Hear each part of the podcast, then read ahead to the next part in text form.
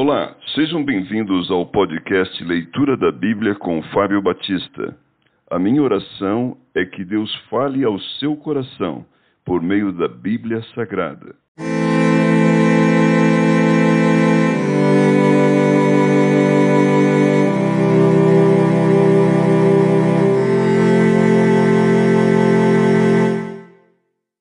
João capítulo 4 A mulher de Samaria quando, pois, o Senhor veio a saber que os fariseus tinham ouvido dizer que ele, Jesus, fazia e batizava mais discípulos que João, se bem que Jesus mesmo não batizava, e sim os seus discípulos, deixou a Judéia, retirando-se outra vez para a Galiléia.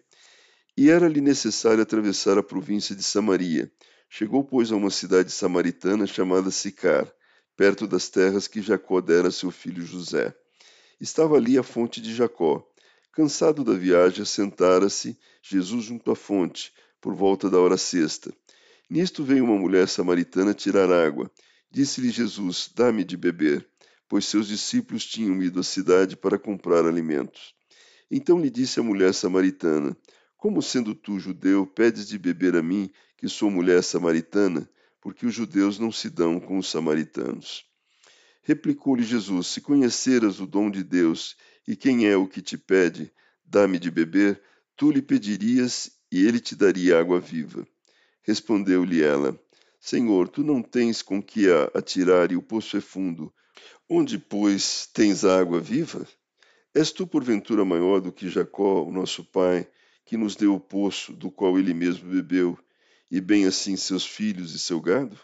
Afirmou-lhe Jesus: Quem beber desta água tornará a ter sede Aquele, porém, que beber da água que eu lhe der, nunca mais terá sede. Pelo contrário, a água que eu lhe der será nele uma fonte a jorrar para a vida eterna.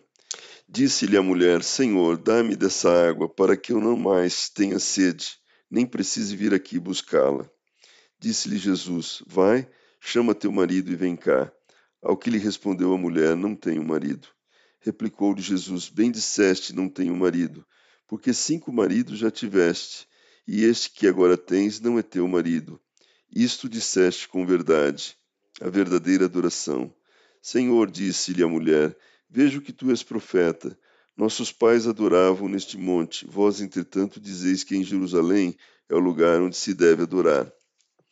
Disse-lhe Jesus, mulher, podes crer-me que a hora vem quando nem neste monte nem em Jerusalém adorareis o Pai. Vós adorais o que não conheceis, nós adoramos o que conhecemos, porque a salvação vem dos judeus. Mas vem a hora e já chegou em que os verdadeiros adoradores adorarão o Pai em espírito e em verdade, porque serão estes que o Pai procura para seus adoradores. Deus é espírito e importa que os seus adoradores o adorem em espírito e em verdade. Eu sei, respondeu a mulher, que há de vir o Messias, chamado Cristo. Quando ele vier, nos anunciará todas as coisas. Disse-lhe Jesus: Eu o sou, eu que falo contigo. Neste ponto chegaram seus discípulos e se admiraram de que estivesse falando com uma mulher. Todavia, nenhum lhe disse: Que perguntas? Ou Por que falas com ela? Quanto à mulher, deixou o seu canto, foi à cidade e disse àqueles homens: Vinde comigo e vede um homem que me disse tudo quanto tenho feito. Será este, porventura, o Cristo? Saíram, pois, da cidade e vieram ter com ele a ceifa e os ceifeiros. Neste ínterim, os discípulos lhe rogavam, dizendo: Mestre, come. Mas ele lhes disse: Uma comida tenho para comer que vós não conheceis. Diziam então os discípulos uns aos outros: Ter-lhe-ia porventura alguém trazido que comer? Disse-lhes Jesus: A minha comida consiste em fazer a vontade daquele que me enviou e realizar a sua obra. Não dizeis vós que ainda há quatro meses até a ceifa? Eu, porém, vos digo: erguei os olhos e vede os campos, pois já branquejam para a ceifa. O ceifeiro recebe desde já a recompensa, e entesoura o seu fruto para a vida eterna. E dessarte se alegram tanto o semeador como o ceifeiro. Pois no caso é verdadeiro o ditado: um é o semeador e outro é o ceifeiro.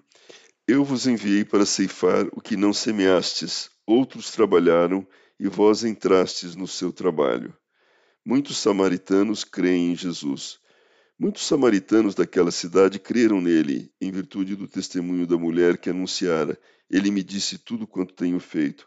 Vindo, pois, os samaritanos ter com Jesus, pediram-lhe que permanecesse com eles, e ficou ali dois dias. Muitos outros creram nele por causa da sua palavra. E diziam à mulher: Já agora não é pelo que disseste que nós cremos, mas porque nós mesmos temos ouvido e sabemos que este é verdadeiramente o Salvador do mundo. Jesus volta a Galiléia.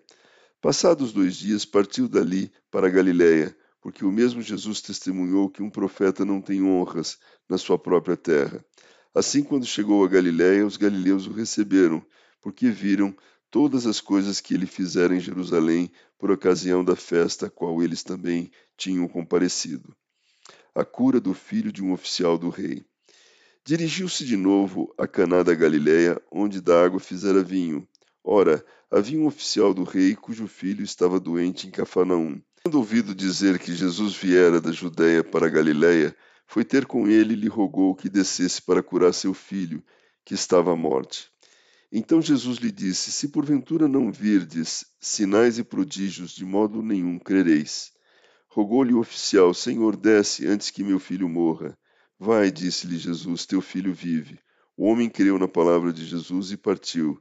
Já ele descia quando seus servos lhe vieram ao encontro, anunciando-lhe que o seu filho vivia. Então indagou deles a que hora o seu filho se sentira melhor. Informaram ontem, à hora sétima, febre o deixou. Com isso reconheceu o pai ser aquela precisamente a hora em que Jesus lhe dissera: Teu filho vive, e creu ele e toda a sua casa. Foi este o segundo sinal que fez Jesus depois de vir da Judéia para a Galiléia.